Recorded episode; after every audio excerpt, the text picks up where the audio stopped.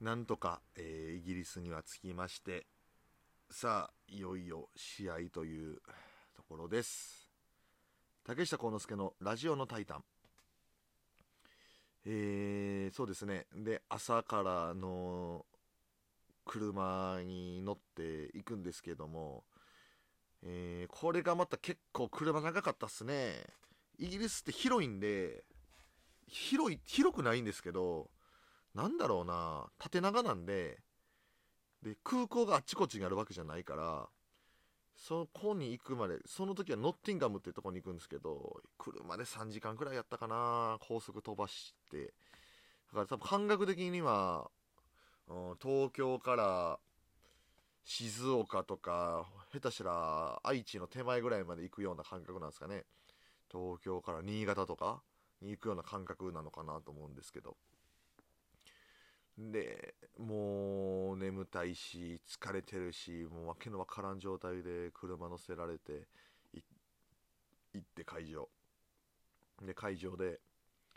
ねなんかちょうどあのその日昼夜で昼夜で興行があったんですよ。で僕は夜の興行だったんですけど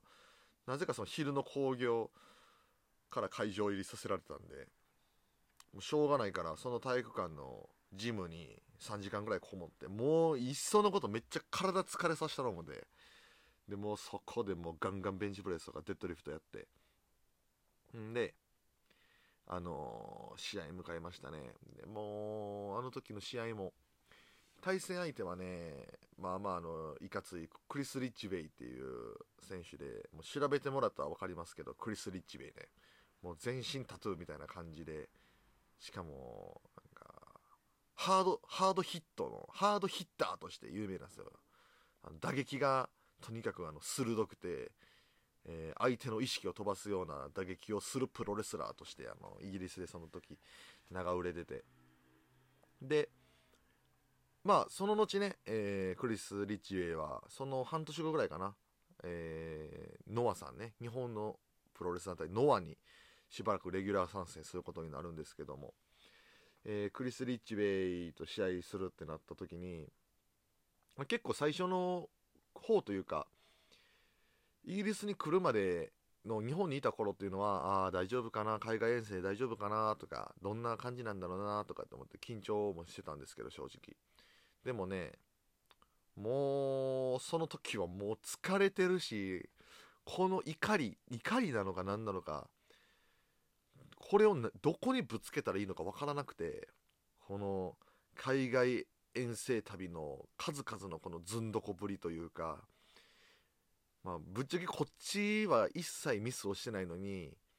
完璧にあのこなしたはずなのにあのその中国の空港のあのなんかこうね仕事のできなさだったりだとかあと取ったフライトのうんどんだけ一応この日本からのゲスト選手をどんだけ安くで済ませようとフライト飛んねんみたいなそのプロモーターのなんか配慮のなさだったりだとかっていうのにほでもそれを言うのもなんか違うしなみたいなこうすんごいよくわからない複雑な、まあ、怒りですかねの感情を。もうしょうがないからもうクリス・リッチウェイ全部ぶつけようと思って。クリス・リッチウェイは何も悪くないんですけど全部ぶつけようと思ってましたね試合前に。でもどうせならもうめちゃくちゃすごい試合してもうこの ねえ約40時間かけてこの会場に来てるわけですからこの40時間分のものをもう見せようと思ってめちゃくちゃ気合い入れて試合しましたね。その試合はね YouTube でね見れますよ。えーローマ字で幸之助竹下とかあとロ対 VS、えー、ローマ字でクリス・リッチウェイみたいな感じで入れるとね見れますわ。YouTube で無料で。はいあのー、そのプロモーションが出してるやつね。フルで見れますからね。ぜひ見てほしいんですけど。あのー、もう何とも言えない表情ですよ最初。入場してきた僕もね。いつもはね、多少ね、キリッとしてるんですけどね、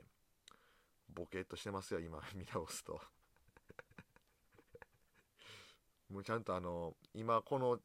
話を知ったからにはね、皆さん、えー40時間移動してした男の顔かと思って見てもらえるといいんですけど。ほんでもうずーっとその座りっぱなしじゃないですか。ずーっと座りっぱなしだし寝寝ても硬い床だしでね海外ってね日本のトイレットペーパーってすごいんですよ。柔らかいでしょ？海外のあのトイレットペーパーって本当に、まあ、特に中国の空港やばくてあのー小学生の頃のテスト用紙みたいなトイレットペーパーなんですよ。それでもうなんか多分上海丼なんですけど僕には合わなくてお腹ちょっと壊してずっとトイレに見てたんでもう完全にねもうお尻がもうてんやわんやなっちゃってね。お尻がもうてんやわんやなっちゃって。もうコスチュームも最後し終わってから脱いだらもうなんかあのおまったのところがもうちょっと血だらけでちょっと引けましたね。もうきつかったな。早く日本帰ってあったかい風呂入ることしかもう考えてなかったですね。もうその時はもう温めたいなみたいな。で試合はまあでもね頑張りましたよ。ほんまに頑張ったしおかげさまでねこうなんていうかスタンディングオベーションっていうんですか？試合後は。それをしてもらってね。ああでもこれやっぱプロレスしに来た回やったなって思って。んであのーそのまま試合が終わって9時くらいに試合終わったんかな。なのになぜかあの撤収時間とかもなんかあの日本とかってすぐ撤収するんですよ。パッパってみんなもうね順序よくもうパッパってもエレベーターとか乗せてもう最短でね、まあ、会場借りてる時間もありますから。やっぱね海外は文化が違うんでしょう。もうとにかくダラダラ撤収すんのよ。もうもう僕とかがこの板とかもちょっと手伝ったりしましたけどそういうのを運んだりとかする時に僕が僕もそんなテキパキ動いてないですよ。普通にダラダラやってますけど僕が3往復する間にそのイギリスの若手レスラーとかはまだ1回行ってるかどうかみたいな感じでもうもうやっぱもう全然ちゃうんや思って。でそっから終わったのが24時ねまた0時で。次の日が朝の6時の飛行機なんですよ。朝の6時。でもう20もう0時でしょ0時。あと6時間しかないんですよ。でさっき言った3時間くらい車乗らないといけないんで3時間乗ってで夜中の3時にホテル着いて、まあ、それ空港近いんですけどね空港近くのホテル着いて3時にねでも6時なんでもう4時ぐらいにはもう空港行っとかないといけないんで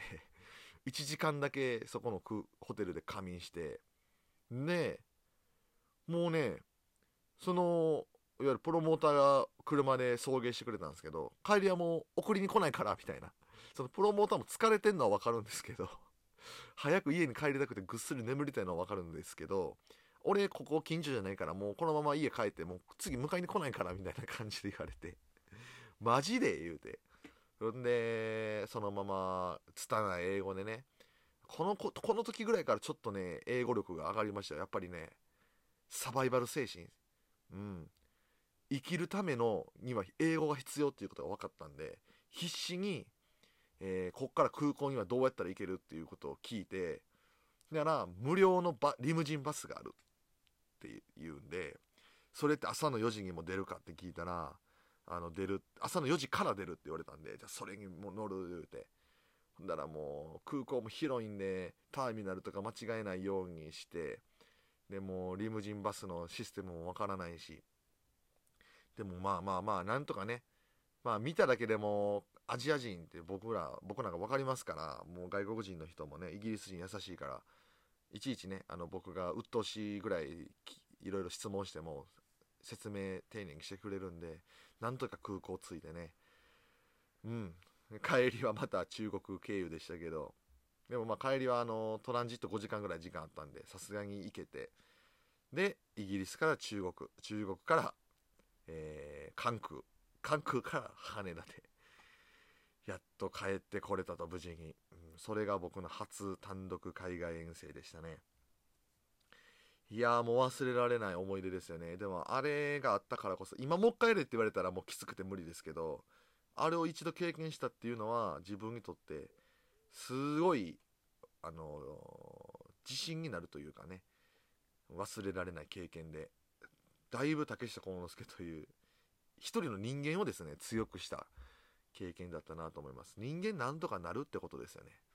あの本気出せばなんとかなんとかなります。はい。あの言葉も通じないところで、